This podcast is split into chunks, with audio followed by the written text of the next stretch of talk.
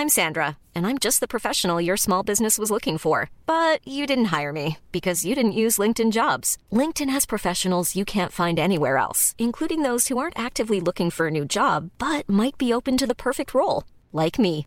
In a given month, over 70% of LinkedIn users don't visit other leading job sites. So if you're not looking on LinkedIn, you'll miss out on great candidates like Sandra. Start hiring professionals like a professional. Post your free job on linkedin.com/people today. Ryan Reynolds here from Mint Mobile. With the price of just about everything going up during inflation, we thought we'd bring our prices down. So to help us, we brought in a reverse auctioneer, which is apparently a thing.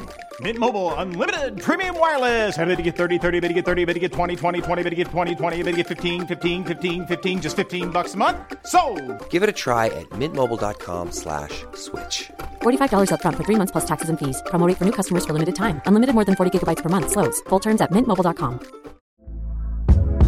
Hey there, it's Michelle Norris. I'm host of a podcast called Your Mama's Kitchen. When I travel, I'm usually looking for a way to find a taste of home when I'm not at home. And one of the things I love to do when I am at home is entertain. And Airbnb allows me to do that. When I was in California recently, I rented a house that had a great kitchen. And when we were sitting around the table, we're all thinking, we're in someone else's house. Someone could be in all of our homes as well. If you have a home, but you're not always at home, you have an Airbnb. Your home might be worth more than you think. Find out how much at airbnb.com/slash host. Bonjour à tous, avant de vous laisser avec l'interview de l'invité du jour, je me présente. Je m'appelle Eva et je suis la fondatrice de la société Neria. J'accompagne les avocats dans la recherche du cabinet qui correspond à leurs critères. Parce que chaque avocat est unique et que chaque expérience en cabinet l'est tout autant, si vous êtes à la recherche d'une nouvelle collaboration, prenez rendez-vous avec moi et je serai ravie de pouvoir échanger avec vous. Le lien se trouve dans la description de ce podcast. Bonne écoute Bonjour à tous et bienvenue sur ce nouvel épisode d'Advocat. Je suis Jasmine, chargée de communication chez Anomia. Nous avons créé ce podcast pour vous permettre de découvrir la vraie vie des avocats. Quel est leur parcours, quelles sont leurs activités, mais surtout, quel est leur business? Anomia, c'est un cabinet de conseil en stratégie exclusivement dédié au cabinet d'avocats. Notre objectif est assez simple, c'est de permettre aux avocats de passer du cabinet d'avocats à l'entreprise d'avocats. Et pour ça, nous les formons, nous les accompagnons et nous mettons en place des missions de conseil au sein de leur cabinet. Aujourd'hui, nous avons le plaisir de recevoir Mathias Chichportich, avocat dans l'affaire du chantage à la mairie de Saint-Étienne, dans l'affaire du crash des deux hélicoptères sur le tournage d'une émission de télé-réalité ou encore dans l'affaire Darmanin. L'échange avec Valentin est très intéressant et les sujets abordés sont poignants. Choix de carrière, évolution au sein d'un cabinet, facturation ou encore la mode des procès médiatiques sur les réseaux sociaux. Tout est abordé.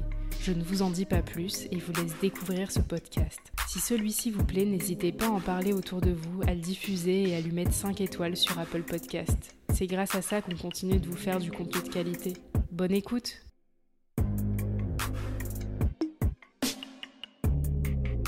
Eh bien écoute, bonjour Mathias Chichporti, je suis ravi de te recevoir dans ce podcast-là. Ça fait longtemps que je te cours après. On s'est rencontrés pour la première fois dans une soirée où il y avait euh, plein de pénalistes et plein d'avocats vachement sympas, euh, notamment Bertrand Perrier, Rémi Laurin et, beaucoup d'autres. Et on a discuté longtemps ensemble et je me suis dit qu'il fallait vraiment qu'on puisse euh, faire ce podcast euh, parce que pendant une heure, euh, tu m'as raconté euh, ce que tu avais fait, on a discuté euh, pénal, on a discuté médias et beaucoup de choses. Et en plus, euh, Rémi Laurin m'a dit euh, Mathias Chichporti, c'est un mec incroyable. Euh, donc euh, nécessairement, je suis très très heureux de pouvoir te recevoir. Salut Écoute, Mathias. je suis euh, très heureux d'être là. Merci à toi pour ton invitation, Valentin. Avec grand plaisir.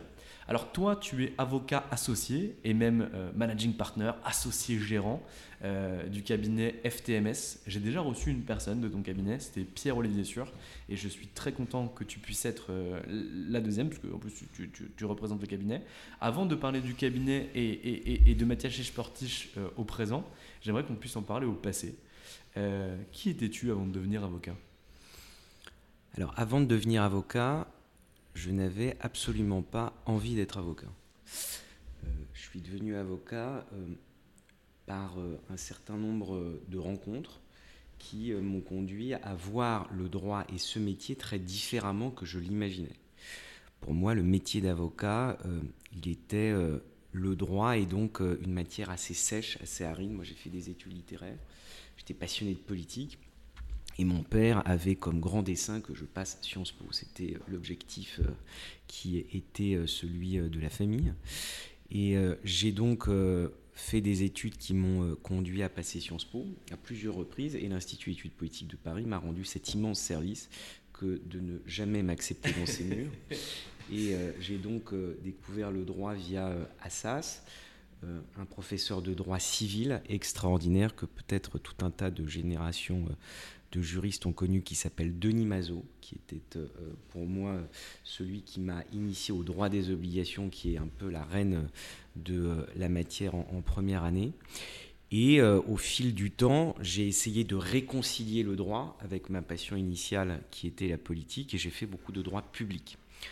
Je voulais être professeur de droit public, j'avais euh, engagé euh, des démarches pour ça, j'avais une bourse de thèse, j'avais un sujet de thèse. Et au sein du cabinet Veille-Jourde, où j'ai fait mon stage de Master 2, j'ai rencontré une avocate pénaliste. Et euh, à travers nos discussions, j'ai pris conscience de ce qu'était le métier d'avocat pénaliste. Et là, parce qu'en France, on aime bien mettre les gens dans des étiquettes, j'ai euh, été très angoissé. Je me suis dit, mais c'est absolument atroce. J'ai 25 ans et puis du jour au lendemain, je veux devenir avocat pénaliste. J'ai fait du droit public, donc je suis un peu perdu pour euh, la société. Eh bien non, j'ai écrit à l'époque à tout un tas d'avocats pénalistes. J'ai écrit à Olivier Metzner, j'ai écrit à Hervé Temim, j'ai écrit à Patrick Maisonneuve. Tous ont eu la gentillesse de me recevoir et je les ai regardés avec des yeux ronds. Je leur ai dit c'est grave, docteur, je veux être avocat pénaliste et euh, en réalité j'ai fait du droit public à la fac. Alors tous ont eu la même réaction qui a été euh, de me dire qu'avant euh, dix ans d'exercice professionnel, peut-être que je ne saurais strictement rien d'un avocat pénaliste parce que c'est un métier qui s'apprend beaucoup sur le terrain. Donc ça, ça m'a un peu décomplexé. Ils m'ont euh, dit que l'objectif, il était d'abord d'être motivé, curieux, d'avoir envie, et ensuite d'être structuré. Et euh, donc, euh, parmi ces avocats, il y avait le bâtonnier Pierre-Olivier Sûr, qui n'était pas encore bâtonnier, qui m'a reçu, qui m'a écouté, qui m'a demandé quelles étaient mes lectures de l'époque. On a eu une grande conversation sur Raskolnikov et Dostoïevski. À la fin, il ne savait plus pourquoi j'étais là, moi non plus d'ailleurs. Et euh, il m'a pris en stage dans son cabinet. J'en suis devenu euh, collaborateur ensuite, puis associé. Aujourd'hui, euh, associé gérant, c'est une immense responsabilité. Quand on me l'a confié, d'ailleurs, je n'ai pas bien compris pourquoi, parce que moi, j'étais déjà incapable de gérer ma propre comptabilité. Donc, imaginez pouvoir gérer celle du cabinet, ça me paraissait absolument inouï. Et mes associés m'ont fait confiance. Et euh, je dois dire que c'est un challenge de tous les jours parce qu'indépendamment de notre métier, celui euh, de défendre, de conseiller, d'assister, euh, diriger un cabinet, c'est passionnant parce que c'est essayer d'incarner une marque, d'essayer de faire en sorte, dans un métier très libéral et indépendant, de créer des des synergies entre les pôles, de faire en sorte que les cultures des uns et des autres puissent se fondre dans une approche au commun des méthodes de travail. Et ça, c'est euh, passionnant. Très clair. Donc finalement, tu commences ta carrière chez FTMS euh, en tant que première collaboration, après avoir fait du droit public. Qu'est-ce que tu découvres à ce métier? Tu te dis, ok, je vais faire du pénal grâce à cet avocat de chez Journal. Là, tu vas, tu découvres finalement le poste, te, te donne ta chance, tu deviens un collaborateur au sein de son cabinet. Et derrière, qu'est-ce que tu fais? C'est quoi le métier au quotidien? Comment tu le vis quand tu y arrives? Ce dont je prends conscience immédiatement parce que euh, Pierre-Olivier Sûr, et c'est ce que j'essaie de transmettre également avec euh, nos collaborateurs, il a cette immense qualité que de beaucoup valoriser ses équipes. Et donc, euh, je suis très vite en lien avec des clients. Et ça, je pense que c'est ce qui est pour moi ce qui est la singularité de ce métier d'avocat pénaliste. C'est quand on entre dans la vie d'un client, on entre par effraction. On n'a jamais envie d'aller voir un avocat pénaliste comme on n'a jamais envie d'aller voir un oncologue, comme on n'a jamais envie d'aller voir un chirurgien. Il y a toujours une appréhension. Parce qu'on est soit mis en cause dans une procédure, soit victime d'une infraction.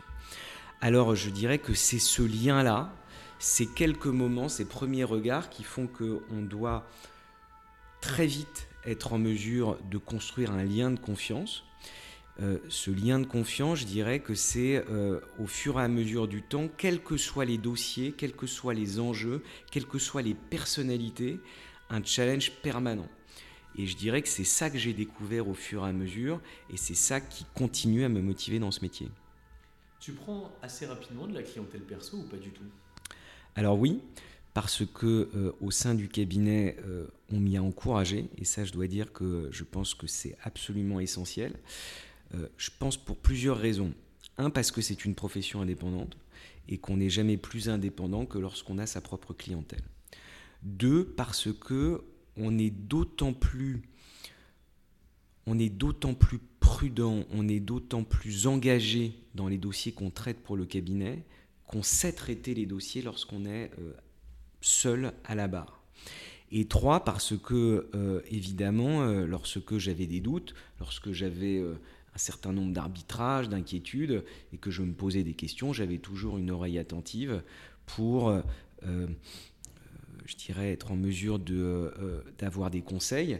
C'était le cas de Pierre-Olivier Sûr, c'est aussi le cas de Nathalie Schmelk, qui était également présente au cabinet à l'époque et qui fait partie de mes formateurs. Tu commences par le pénal général? En réalité, euh, les deux en même temps. Euh, d'abord, euh, effectivement, peut-être en dominante plutôt du pénal des affaires, parce que FTMS est un cabinet d'affaires, et donc il a vocation effectivement à, à, traiter davantage du pénal appliqué à la vie des affaires. Mais je dois dire que assez vite, je passe la conférence et que le pénal général parce qu'il crée une urgence dans euh, la gestion des dossiers, qu'elle soit euh, humaine ou technique, est euh, une école de formation absolument formidable. Donc j'ai fait les deux, je continue à faire les deux, parce que je pense que c'est essentiel de garder un pied dans le pénal général, mais s'il est vrai que trois quarts de mon activité aujourd'hui est plutôt du pénal des affaires. Tu te souviens d'un élément marquant à la conf, euh, un élément marquant pardon à la conf que, que tu as pu avoir, que ce soit euh, soit sur une com d'offre criminelle, euh, soit sur autre chose, un élément marquant que tu as pu avoir?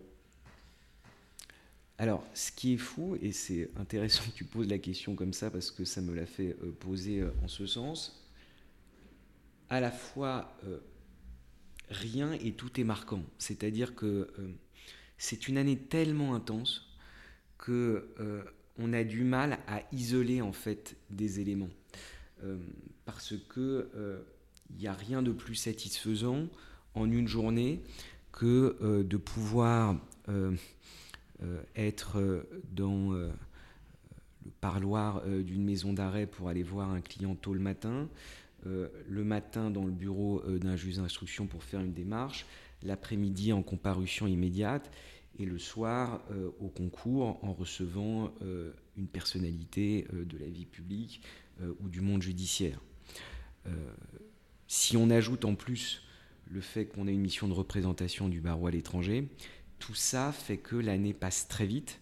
J'ai eu la chance en plus d'avoir une promotion avec des gens formidables qui m'ont nourri de leur trajectoire personnel, parce qu'il n'y avait pas que des pénalistes euh, dans cette promotion.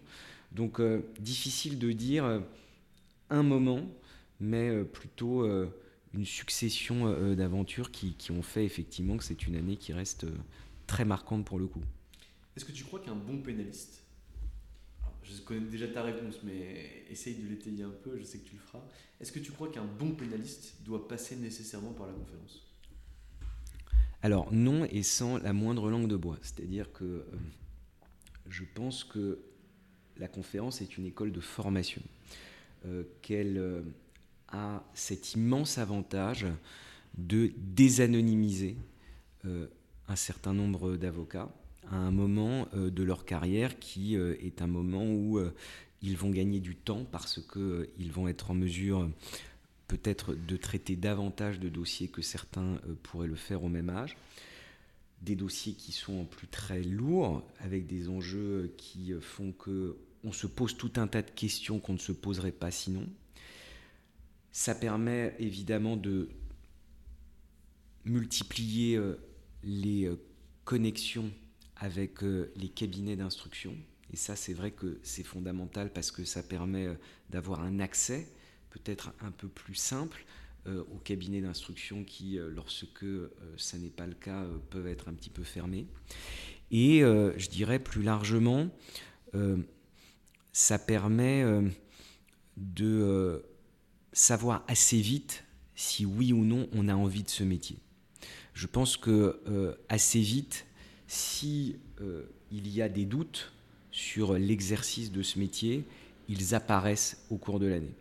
Donc euh, ça peut aussi permettre de faire des choix. Il y a certains avocats qui ont été secrétaires de la conférence et qui en réalité n'ont plus fait de pénal ensuite. Il y en a d'autres qui n'en faisaient pas avant et qui en ont fait ensuite. Donc je pense que c'est en fait un accélérateur, mais ça n'est en aucun cas en aucun cas nécessaire pour faire une grande carrière d'avocat pénaliste. Très clair. Tu deviens avocat en quelle année, Mathias? 2011. 2011, donc ça fait 12 ans que tu es avocat, ça fait 12 ans que tu es chez FTMS. Oui. Est-ce que tu as vu des paliers un petit peu dans ta carrière euh, Des moments où tu as euh, pris en responsabilité, où tu as pris en confiance, même si c'est toujours une confiance de courte durée, parce que je sais que tu te remets euh, tout le temps en, question et, pas en cause, mais est-ce que tu vois des, Je parle longtemps pour te laisser réfléchir. Est-ce que tu vois des moments. Je te remercie. Tu as, vu que avais, ton activité avait changé? Je pense que l'activité, elle change lorsque on est euh, le plus à même, je dirais, de maîtriser sa propre clientèle.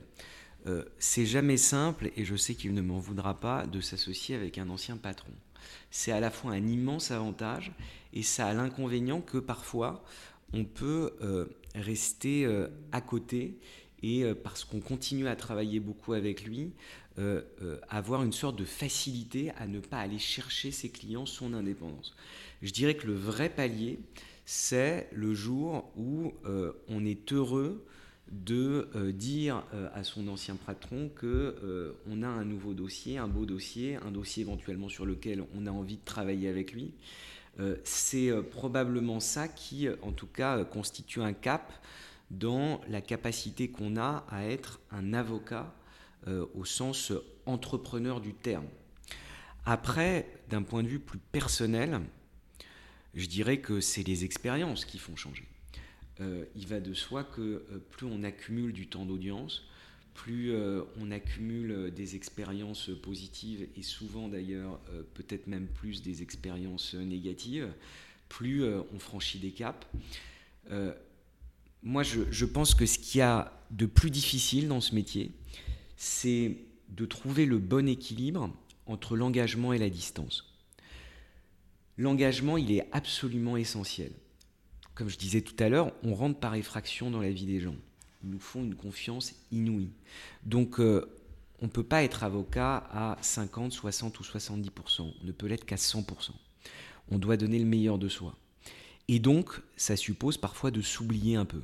Et si on s'oublie trop, dans ces cas-là, on n'a plus la distance nécessaire pour bien conseiller, pour bien plaider, pour bien assister.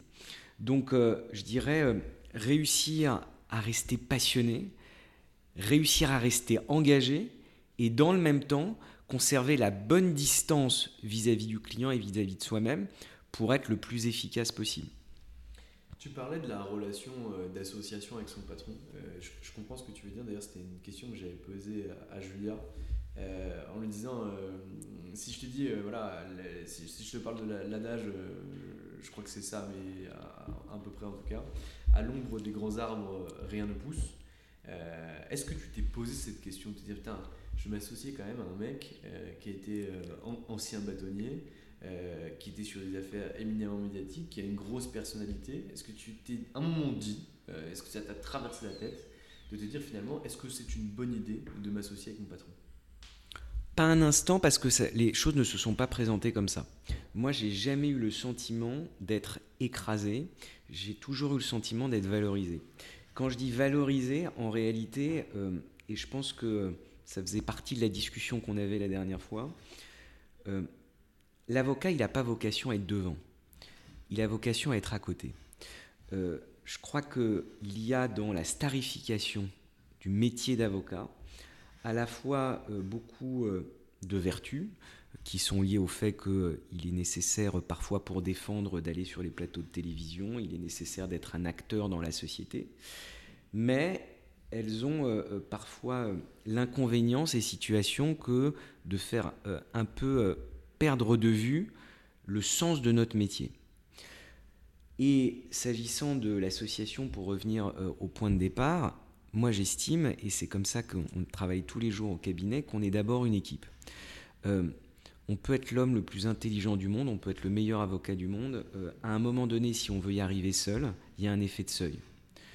Si on n'est pas d'abord une équipe, si euh, sur certains dossiers dans lesquels il est nécessaire de croiser les regards, aussi à travers différentes disciplines, parce que le pénal est un métier de plus en plus complexe qui suppose euh, aussi de faire un peu de droit du travail, un peu de droit de la santé, un peu de droit de l'environnement, un peu de droit des affaires parfois. Il y a la nécessité euh, d'être plus intelligent à plusieurs. Et moi, la relation que j'ai avec euh, Pierre-Olivier Sûr, comme je l'ai avec mes autres associés, elle est d'abord et avant tout de se challenger. Et ça, je dois dire que dès lors que j'ai vécu ça depuis le départ, avant même d'être collaborateur, même élève avocat, je n'ai jamais eu l'appréhension que tu décris. Donc ça a été assez naturel. Après, c'est vrai qu'il y a une transition qui n'est pas simple, peut-être pour euh, les avocats qui nous écoutent, c'est vrai qu'il y a toujours une appréhension euh, à l'association, parce qu'à la fois on est très euh, enthousiaste, et en même temps tout d'un coup on se dit qu'on a à rendre compte. Donc c'est pas toujours évident, c'est assez paradoxal. Mais une fois passé ce moment-là, je dirais que ça a été euh, la confirmation du fait que c'était le bon choix. Très clair. Donc si je te dis que finalement il vaut mieux abandonner euh, l'intuitu personné, ou en tout cas une partie de l'intuitu personné au profit de l'affectio societatis, toi tu es OK avec ça? Disons que je ne pense pas euh, que l'un et l'autre soient contradictoires. Je pense que l'un et l'autre se complètent. Je pense que l'intuitu personné dans la relation client, il est essentiel. Parce que le jour où euh, il faut passer un coup de fil, euh, bah, il n'y a pas euh, le coup de fil de l'affectio societatis, il y a le coup de fil de l'avocat. Donc au moment où on est plongé dans le désarroi, l'angoisse et qu'on a besoin d'avoir son avocat au téléphone, on appelle un avocat. Mais je pense que à l'échelle, en tout cas des dossiers qu'on traite, il n'y a pas de bon avocat qui ne sache travailler en équipe. Très clair, ça va. On parlait avant d'allumer les micros, euh, je, je du coca là, je suis désolé. Je On parlait un peu avant d'allumer les micros euh, de, cette relation qu'il y avait finalement entre la sentence judiciaire et la sentence médiatique. Et à moi de te dire que je trouvais qu'aujourd'hui la sentence médiatique était beaucoup plus forte et dévastatrice euh, que ne pouvait l'être la sentence judiciaire, même si c'est un peu enfantin et simpliste de dire ce que je dis moi, ça me fait peur. C'est quoi ton, ta vision par rapport à ça? Comment est-ce que toi, tu rassures tes clients ou tu aides tes clients euh, par rapport à ce qui peut potentiellement l'arriver en plein visage? C'est un sujet complexe et essentiel que tu décris là parce que, euh, en réalité, on y est confronté tous les jours. On y est confronté tous les jours sous des angles différents. Euh, réussir à obtenir la relaxe, l'acquittement, un non-lieu en 5, 6, 7, voire 10 ans, c'est très bien.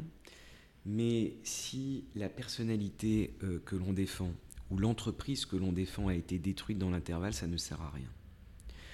Donc on a cette problématique permanente qui est à côté de la stratégie judiciaire de s'interroger sur la bonne stratégie de communication. Et on est en permanence dans un dilemme qui consiste à dire si je ne parle pas, je ne me défends pas, et si je parle, je vais alimenter la caisse de résonance des accusations dont je fais l'objet. Et ce dilemme-là, il ne peut que se traiter au cas par cas. Il ne peut que se traiter au cas par cas en fonction euh, de la stratégie guillemets, euh, que l'on met en place et qui a différents volets. Le médiatique, le judiciaire, le juridique, l'ensemble de ces pans-là. Alors là où c'est très compliqué, c'est qu'effectivement, parfois, la sentence médiatique, elle euh, n'obéit absolument à aucune règle. Lorsque on est dans le cadre d'un procès, il y a un juge indépendant il y a un dossier sur lequel on s'appuie, il y a du contradictoire et il y a in fine une décision qui a l'autorité de la chose jugée. La vraie difficulté que l'on a avec la sentence médiatique, c'est qu'il n'y a parfois pas de contradictoire, c'est qu'il n'y a parfois pas de dossier, qu'il n'y a que la rumeur, qu'il n'y a que euh, euh, la, je dirais la, la, simple expression subjective d'une situation et à aucun moment un tiers indépendant pour dire le droit et rendre une décision qui aura l'autorité euh, de la chose jugée. Et il y a parfois des contradictions. J'ai une anecdote qui, pour moi, tu me parlais avant euh, de débuter euh, des euh, affaires et des moments qui ont été parfois les plus intenses. Nous défendions avec Pierre Olivier un hôtelier qui s'est retrouvé mis en cause dans une affaire à l'étranger pour des faits de pédophilie. Il se trouve que il n'y avait strictement rien dans le dossier que en réalité il était euh, l'instrument d'un chantage commercial, que tout ça a pu être établi très vite, mais qu'un journaliste avait eu la mauvaise idée, avec une enquête un petit peu bâclée, de euh, livrer son nom, et tandis qu'il n'avait jamais été mis en examen, tandis qu'il n'a jamais été condamné, il s'est retrouvé euh, sur des dizaines de pages de résultats sur Google, affublé de l'étiquette de pédocriminel. Pour euh, trouver un boulot, pour tout simplement se regarder dans la glace, c'est compliqué, surtout lorsque on est victime dans l'histoire, victime d'un chantage. Alors il aura fallu 7 ans pour euh, obtenir une décision qui fait partie des premières décisions de condamnation de Google, pour euh, déréférencer ces liens, parce qu'on avait obtenu du journal, qui était un grand quotidien du soir, qu'il déréférence le, euh, l'article compte tenu des éléments que nous lui apportions. Et in fine, il y a euh, eu euh, une sorte de décision qui a permis en quelque sorte de le réhabiliter. Mais à quel prix? Après huit ans de procédure, après des procédures qu'il a fallu faire jusqu'aux États-Unis, puisqu'il aura fallu assigner Google à Palo Alto. Donc tout ça est très lourd et, montre la déconnexion entre le sujet judiciaire qui n'existait pas et la sentence médiatique qui était tombée et qu'il aura fallu tant de temps à faire lever. Et comment on répare ça? Parce que tu, cites cet exemple-là euh, qui, est très parlant, mais je, lisais euh, dans la presse un, papier qui avait été sorti sur le premier mec en France qui est euh, affublé du hashtag balance ton port qui a d'ailleurs été euh, reconnu euh, non coupable de ces faits et la femme dont je ne sais plus le nom et, peu importe, euh, a elle été condamnée. Elle a été condamnée à 15 000 euros de réparation pour, pour, ce, pour ce monsieur. et en fait, dans cette histoire-là, ce gars, il, est, il a pris 30 kilos, il a perdu sa femme et sa famille. il a perdu son job et il ne trouve plus d'emploi parce qu'en fait, sur les 10 pages de Google euh, sur lesquelles tu commences, il est affublé du hashtag euh, balance ton port. Comment on répare ça? Une fois, que, une fois que c'est fait, une fois que la machine s'est emballée, euh, et que ça soit bien ou pas bien, c'est pas le, propos, enfin, en fait c'est juste que le gars a été reconnu innocent, ça peut être le cas sur beaucoup d'autres affaires. Comment est-ce qu'on fait? Est-ce que toi tu as une idée, une méthode ou quelque chose pour tenter de réparer ce genre de choses?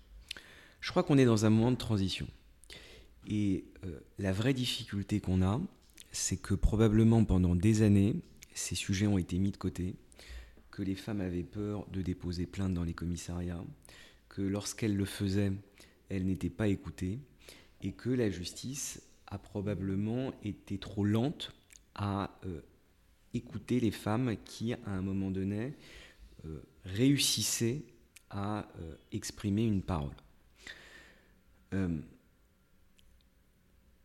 MeToo est intervenu, je pense que c'est un progrès qui doit être salué et qui doit être encouragé.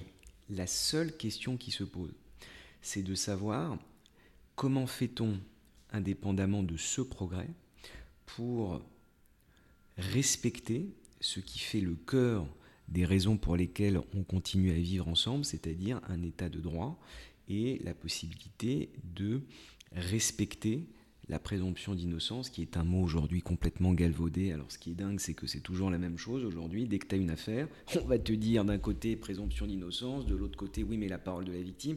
Et en réalité, le débat est stérile. Parce que en fait, tu as systématiquement un camp contre l'autre. L'objectif, à mon sens, et je le dis très humblement, euh, c'est d'apporter tout simplement un peu de nuance et de complexité, de complexité à ces situations. Il n'y a pas d'un côté la victime qui serait une victime absolue et de l'autre côté la pourriture qui serait la pourriture absolue. Ça, ça n'existe pas. Ça existe parfois, mais euh, souvent les situations sont plus complexes. Et tout l'intérêt de la justice, elle est de prendre le temps pour faire la part entre ce qui relève euh, d'un ressenti et potentiellement euh, d'un ressenti sincère et légitime et ce qui relève d'une infraction pénale. C'est pas la même chose. Et dans ces dossiers-là, ce qui fait pour moi la singularité et de plus en plus, c'est que tu as très souvent deux ressentis sincères. Il y a très souvent le ressenti de la personne qui est mise en cause, qui se sent victime d'une injustice, et il y a très souvent le ressenti d'une femme euh, ou d'un homme qui se dit victime et qui se ressent euh, foncièrement victime. Donc la justice, in fine, si euh, elle antagonise si euh, euh, la société euh, numérique finit par faire en sorte qu'on rend la justice non plus dans les prétoires mais sur les réseaux sociaux. Mais en réalité, tout le monde a perdu. Parce que, in fine, la victime, entre guillemets, n'aura pas nécessairement la réparation judiciaire parce qu'elle aura peut-être simplement la réparation médiatique. La personne mise en cause, elle, aura été cloué au pilori numérique et se retrouvera euh, dans l'impossibilité de reprendre sa vie normalement. Et puis, in fine, la justice sera restée complètement extérieure à ce qui se passe. Donc, c'est un sujet qui est très complexe. je pense qu'il il faut réussir avec le temps à l'appréhender peut-être de manière un petit peu plus rationnelle, avec un peu moins de passion. Euh, et je pense que c'est euh, tout l'intérêt euh, des professionnels que de le faire. Moi, j'estime, et à chaque fois lorsque je reçois une femme qui se dit victime d'une infraction sexuelle, j'essaye évidemment d'abord de l'écouter, j'essaye de me poser la question du sens de l'action judiciaire et de l'action pénale, je l'interroge, et lorsqu'on s'engage dans le processus, on le fait à fond, avec euh, la conscience de ce qu'on va y gagner et de ce qu'on va potentiellement y perdre. C'est jamais anodin, et donc euh, je pense que c'est la responsabilité des avocats et plus largement des professionnels que de le faire. Parce que les personnes, elles, de fait, elles n'ont pas la possibilité de prendre cette distance. Celui qui est accusé et qui s'estime accusé à tort, il est euh, viscéralement dans la situation où il n'est pas en mesure d'entendre ce que dit euh, la personne qui l'accuse. A l'inverse, celle qui considère être victime, elle est dans l'impossibilité d'entendre le ressenti de celui euh, qui est censé être euh, son prédateur ou celui qui a agi contre elle. Et c'est la raison pour laquelle il y a besoin de tiers et que je pense nécessaire que la justice continue à être le lieu sur lequel se traitent ces sujets si, on sort un peu de, cette perspective d'agression sexuelle hommes et femmes, euh, moi il y a quelque chose qui me choque aussi, tu vas me dire si c'est ton cas ou pas, et ce, que tu peux en penser. Euh, j'ai l'impression que quand on a une vindicte populaire ou médiatique euh, contre une entreprise ou contre un individu, que ce soit un, un homme ou une femme en réalité, qu'importe que celui-ci soit coupable et innocent, et qu'importe qu'a posteriori il soit reconnu coupable et innocent, finalement, la vague médiatique a été plus forte et même si la personne derrière est relaxée, est acquittée et euh, lavée de tout soupçon par un classement sans suite ou par quoi que ce soit, en réalité, on va toujours avoir le doute. Parce qu'en fait, la puissance médiatique aura été tellement forte dès le départ qu'on va se dire qu'en réalité, bah, il y a quand même euh, des coupables qui sont en liberté et on oublie très souvent les innocents en prison. Qu'est-ce que tu penses de ça? Est-ce que tu penses que c'est vrai? En pratique, oui. C'est-à-dire qu'il y a une disproportion considérable entre le moment où euh, on donne euh, l'éclairage et l'effet d'annonce à l'accusation et le moment où est rendue une décision de non-lieu, de classement sans suite ou de relax. Ça, c'est vrai. Ensuite, je pense qu'il faut que les uns et les autres s'interrogent sur euh, une responsabilité collective. Je pense, euh, moi j'aime beaucoup les journalistes. Je voulais euh, être journaliste avant de faire du droit. Je défends beaucoup de journalistes. J'ai défendu des organes de presse. J'ai un immense respect pour ce métier, qui je pense, comme le dit la, Cour européenne, est, la, chaîne de garde de la démocratie. je suis viscéralement attaché à la liberté d'informer. Et dans le même temps, il y a des droits, il y a des devoirs. Et la responsabilité de quelqu'un qui euh, met en cause publiquement, elle doit s'accompagner d'un certain nombre de devoirs. Ce qui est vrai, c'est que euh, euh, la société du spectacle, en quelque sorte, ces situations ahurissantes où on se retrouve sur un plateau de télévision pour commenter des affaires auxquelles personne ne sait rien, ça c'est la grande mode.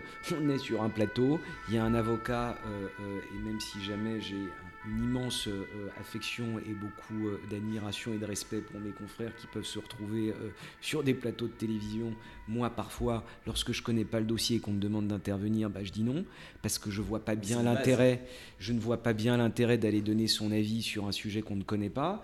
Il y a le magistrat honoraire qui est là, qui probablement euh, euh, s'ennuie à la maison et qui va donner son avis. Alors il y a encore mieux, il y a l'expert psychiatre, lui qui a vu personne et qui va être en capacité euh, de donner son avis lui aussi. Et on fait le procès sur le plateau. Et est-ce que, est que ça rend service? Est-ce que ça rend service à la victime? Est-ce que ça rend service évidemment pas à la personne mise en cause, mais est-ce que ça rend service aux téléspectateurs? Donc c'est ça mon sujet. Il est qu'à un moment donné, il faut que collectivement on s'interroge sur ce qu'on fait.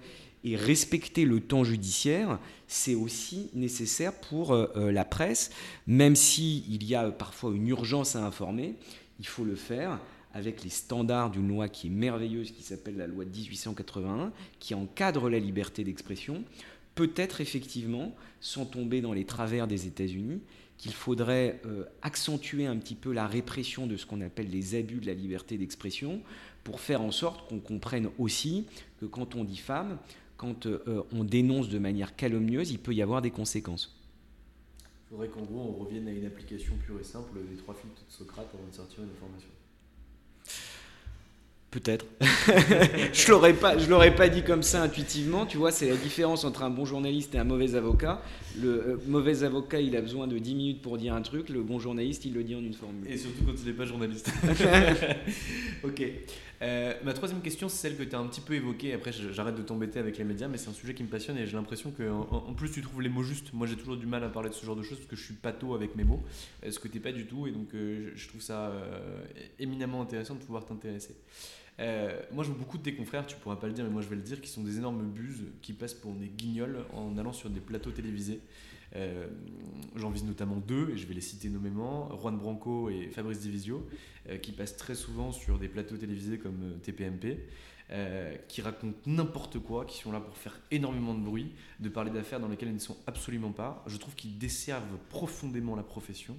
tu parlais tout à l'heure de l'avocat star. Euh, moi, je parle plutôt d'avocats médiocres qui se prennent pour des stars. Euh, je sais que tu pourras pas, euh, bien sûr, laisser ta plume par rapport à tout ça. Mais est-ce que tu crois que c'est normal? Est-ce que tu crois pas que les ordres devraient intervenir par rapport à ça?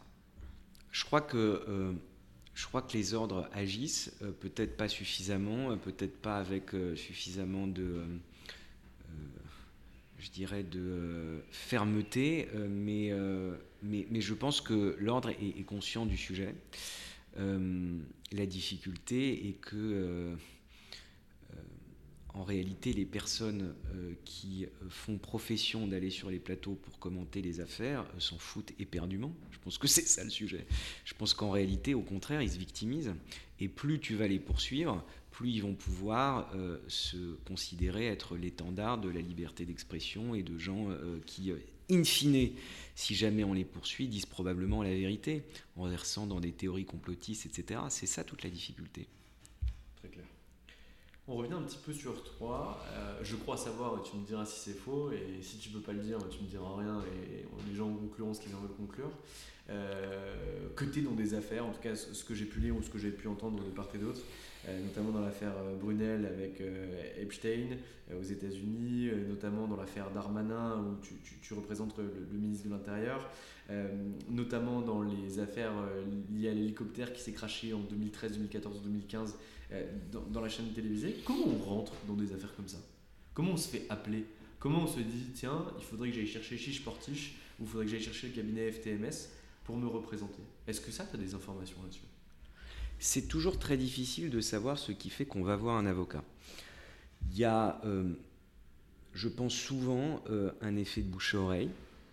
Il y a après une petite enquête peut-être qui est faite auprès des avocats qu'on connaît autour de soi. Et puis, il y a un entretien, il y a, il y a un feeling qui match ou qui ne matche pas. Les affaires que tu évoques, il se trouve que ce sont des affaires que j'ai traitées pour certaines avec Pierre-Olivier. Donc il y avait aussi cet aspect qui faisait que je suis devenu avocat des personnalités que tu décris même si euh, selon les noms que tu as utilisés, les affaires sont très très euh, différentes les unes des autres. Euh, moi, je, considère que il faut être soi. Il faut pas mentir sur qui on est.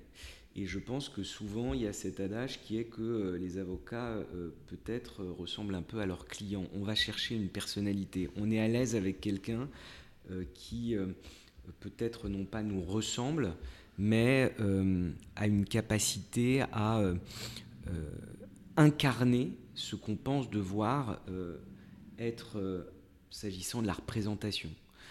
c'est un métier de représentation.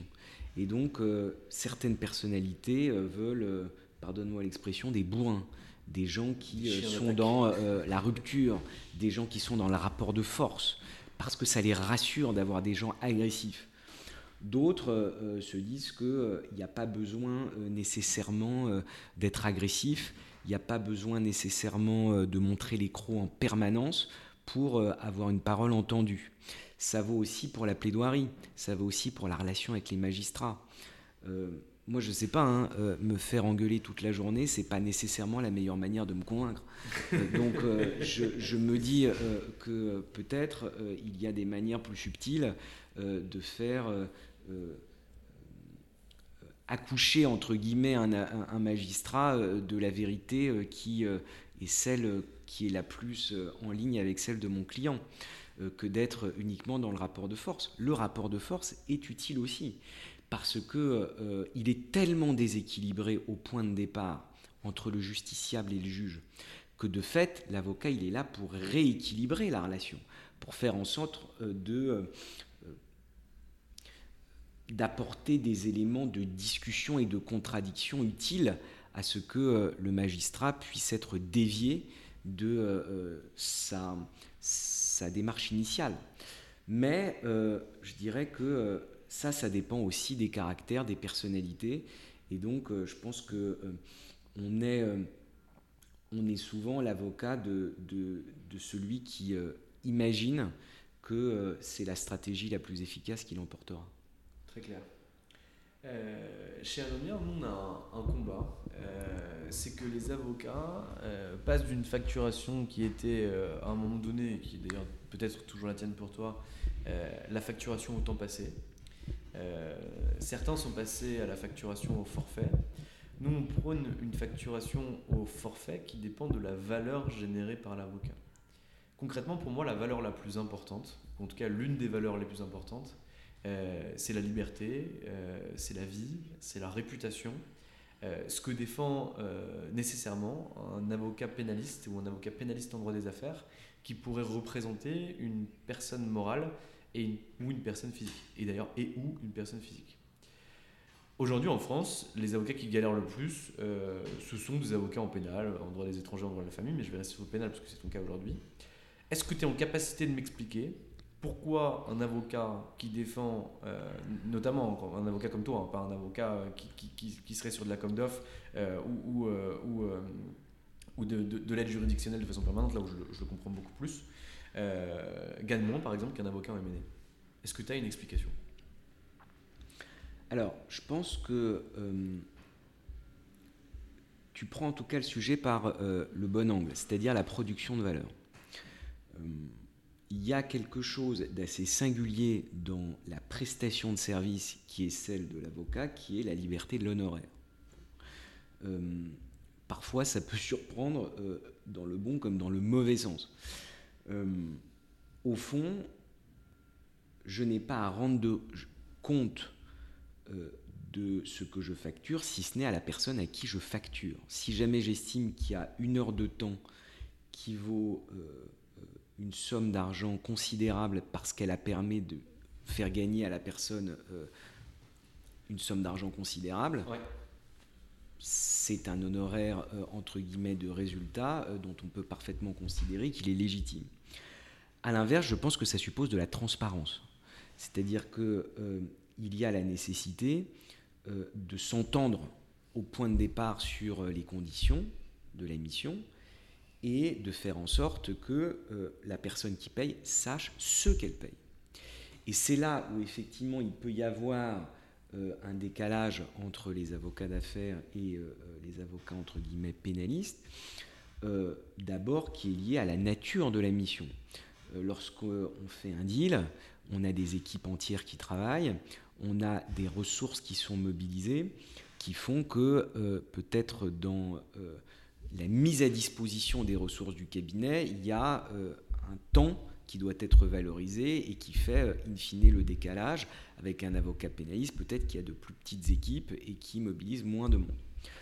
Euh, en réalité, c'est vrai pour certains dossiers, on pourrait considérer que c'est moins le cas pour d'autres. Je te vois sourire et tu peux me dire que j'aurais attendu 45 minutes, voire 50 minutes d'entretien pour faire de la langue de bois, ce qui serait triste. je, pense que euh, c'est aussi un métier de facturer, pour être euh, plus euh, clair. Et que probablement les avocats pénalistes ont peut-être moins cette culture, peut-être que les interlocuteurs sont peut-être moins habitués. Et il y a aussi un élément qu'il faut prendre en compte, c'est que lorsqu'on défend des personnes physiques, ce sont les personnes physiques qui payent. C'est pas la boîte. Euh, parfois, c'est possible. Avec la PJ, tu la PJ euh, temps qui. La, protection juridique du dirigeant, par exemple Oui, bien sûr, il y a des assurances, bien sûr. Donc, ça, effectivement, ça peut être euh, un mécanisme d'assurance. Il y a parfois la possibilité, dans certains contextes, lorsque les poursuites sont faites escalité contre quelqu'un et que ce n'est pas un acte détachable des fonctions, il y a la possibilité de prendre en charge pour la personne morale des honoraires. Il va de soi que lorsqu'on facture une personne physique, on ne peut pas le faire de la même manière qu'une personne morale. Je pense que c'est des éléments d'appréciation, mais je vais quand même revoir ma copie et j'aurai une réponse. Non, mais tu as raison, c'est exactement ça, parce que même, tu as, nous, nos avocats, euh, par exemple, qu'on a pu avoir par le passé dans d'autres boîtes, etc., euh, quand ils nous facturaient, nous, à titre perso, ils nous facturaient moins fort bah quand ils facturaient la personne morale. C'est normal, c'est le jeu des affaires, en fait, on paye des Exactement. etc. Enfin, voilà, ils vont pas nous tabasser à titre perso, sinon à titre pro, on ne retournera pas nécessairement bien. Ça fait 12 ans que tu es avocat, tu es devenu associé au sein du cabinet, on est aujourd'hui associé gérant. Ça veut dire quoi être associé gérant dans un cabinet d'avocat? Parce que on entend quand même beaucoup de choses là-dessus. Euh, c'est une fonction qui est très honorifique. Moi, je l'ai toujours trouvé incroyable. Euh, certains avocats n'en veulent pas parce qu'en réalité, quand on est sous un mode de rémunération euh, où on est rémunéré à titre personnel en fonction du chiffre d'affaires qu'on effectue pour la structure, par définition, quand on passe du temps, euh, au vu de ses fonctions d'associé gérant, on passe moins de temps à travailler, à travailler pardon, et donc par définition, on gagne moins. Euh, moi, je trouve que c'est une fonction qui est incroyable parce que ça permet de porter une vision, ça permet de faire évoluer une structure et de la faire avancer. j'aimerais bien avoir ta vision au sein de ton cabinet, parce qu'en fait la réalité ne sera pas la même partout, mais j'aimerais bien avoir ta vision au sein de ton cabinet. Alors déjà, moi, c'était pas du tout intuitif. C'est-à-dire que lorsqu'on m'a proposé, déjà j'ai estimé que c'était euh, une preuve de confiance, puisque je suis devenu associé gérant au même moment que je suis devenu associé. Donc euh, c'était euh, un double challenge en quelque sorte. J'étais pas seul. Il y avait Elisabeth May qui était l'associée en charge du corporate à l'époque, qui était co-gérante avec moi, et aujourd'hui il y a Olivier Angotti qui est en charge euh, du département euh, de droit social avec euh, Jean Néret et Sabrina Kemel. Donc déjà, on n'est pas seul. Et moi, je trouve ça très intéressant de le faire à deux. Pourquoi? Parce que c'est toujours un peu ce que je dis tout à l'heure aussi pour la gestion des dossiers, gérer un cabinet, c'est, je pense, lorsqu'on est deux, aussi un facteur de pondération dans la prise de décision. Quand on a à discuter d'une décision, on y réfléchit d'autant plus.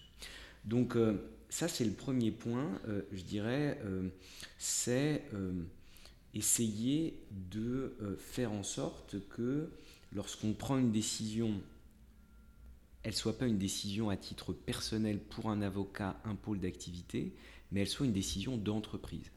Et ce n'est pas du tout le même métier. Donc euh, ça, je dirais que au fur et à mesure du temps, je l'ai compris. Et euh, une fois les quelques notions euh, de comptabilité acquises, une fois euh, les quelques règles d'organisation d'une entreprise acquises, euh, je dirais que ça m'a d'autant plus servi aussi dans mon métier lorsque je défends des chefs d'entreprise que de savoir un peu comment fonctionne une entreprise lorsqu'on est aux commandes. la deuxième chose qui est essentielle, c'est réussir à construire une marque. Et ça, pour moi, c'est un enjeu qui est essentiel, c'est-à-dire que le cabinet ne soit pas le cabinet de Pierre-Olivier Sûr, de Cédric Fischer, de Sylvestre Tando de Marsac, de Marc-Henri, euh, euh, de tous les associés, mais euh, qu'il soit FTMS et qu'on aille chercher des gens parce qu'on se dit s'ils sont chez FTMS, même si on ne les connaît pas, c'est un gage de qualité. Les anglo-saxons ont réussi ça très bien. Les cabinets français, pour certains, ont réussi à le faire, mais c'est un challenge d'autant plus important qu'on ne le faire que lorsqu'il y a des personnalités fortes. Et moi, tout mon pari, il est de faire en sorte que ces personnalités, elles concourent à une marque. Euh, que, euh, au fond, euh, ce soit in fine, on va chercher Pierre-Olivier Sûr, associé de FTMS. On va chercher Cédric Fischer, associé de TF1. On va chercher Mathias Chichporti, associé de FTMS. Parce que, et ça pour le coup c'est ma conviction, en particulier au pénal, on est beaucoup plus fort, en particulier sur le pénal dit un peu euh, sophistiqué, complexe, lorsque on croise les expertises. Je prends un exemple, le pénal du travail. Je pense qu'il y a de très bons avocats pénalistes, je pense qu'il y a de très bons avocats en droit social, mmh. des cabinets dans lesquels il y a à la fois le social et le pénal, qui permettent d'apporter cette offre-là, je pense qu'il euh, y en a moins et que c'est une valeur ajoutée pour les clients. Donc réussir à travers ces, euh, je dirais, ces activités de niche à euh, créer une marque. Ça, c'est vraiment le deuxième enjeu qui me passionne. Et le troisième enjeu, c'est les gens. C'est tout simplement le fait qu'on est acteur bah, d'une organisation humaine, que euh, moi j'adore. Euh, j'essaye euh, maintenant régulièrement de déjeuner avec tous les collaborateurs du cabinet pour avoir des remontées un petit peu de manière individuelle de leurs sentiments sur la manière dont le cabinet fonctionne. Et, et, par ailleurs, moi, ça me permet aussi de, réfléchir avec d'autant plus d'acuité en relation avec mon équipe. J'ai, avec Pierre-Olivier, aujourd'hui, on a plusieurs collaborateurs. je vais euh, les citer, euh, euh, Clara Gérard Rodriguez, Agathe Blanc, Jérémy Butkes et Sophia Boungrine.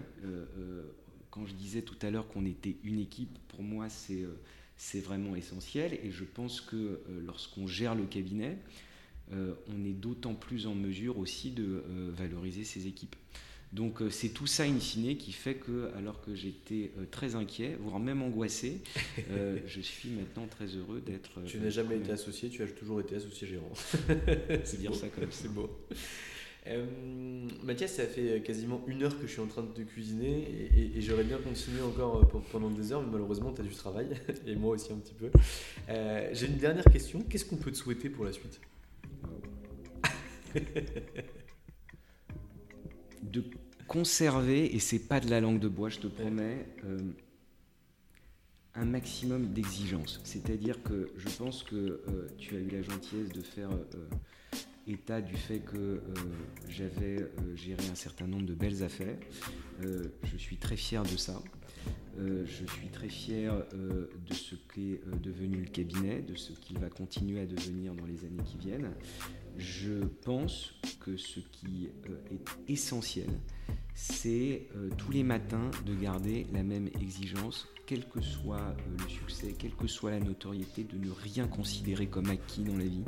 Je pense que c'est ce qui fait que on continue à progresser. Donc je ne vais pas me souhaiter des échecs, mais en tout cas de faire en sorte que sans euh, se remettre en cause, pour reprendre ta formule, je continue en permanence à me remettre en question.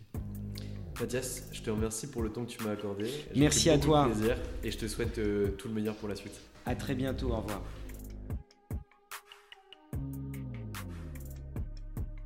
Et voilà, c'est fini pour aujourd'hui.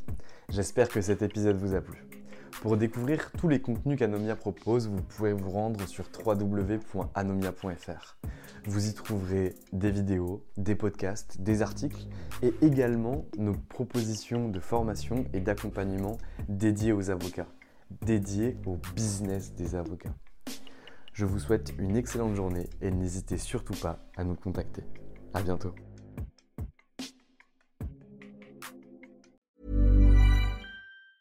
Mom deserves the best, and there's no better place to shop for Mother's Day than Whole Foods Market. They're your destination for unbeatable savings, from premium gifts to show-stopping flowers and irresistible desserts. Start by saving 33% with Prime on all body care and candles. Then get a 15-stem bunch of tulips for just $9.99 each with Prime. Round out Mom's menu with festive rosé, irresistible berry chantilly cake, and more special treats. Come celebrate Mother's Day at Whole Foods Market. Planning for your next trip? Elevate your travel style with Quince. Quince has all the jet setting essentials you'll want for your next getaway, like European linen, premium luggage options, buttery soft Italian leather bags, and so much more. And it's all priced at 50 to 80% less than similar brands. Plus, Quince only works with factories that use safe and ethical manufacturing practices. Pack your bags with high-quality essentials you'll be wearing for vacations to come with Quince. Go to quince.com slash trip for free shipping and 365-day returns. Mom deserves the best, and there's no better place to shop for Mother's Day than Whole Foods Market. They're your destination for unbeatable savings, from premium gifts to show-stopping flowers and irresistible desserts. Start by saving 33% with Prime on all body care and candles. Then get a 15-stem bunch of tulips for just $9.99 each with Prime. Round out Mom's menu with festive rosé, irresistible berry chantilly cake, and more special treats. Come celebrate Mother's Day at Whole Foods Market.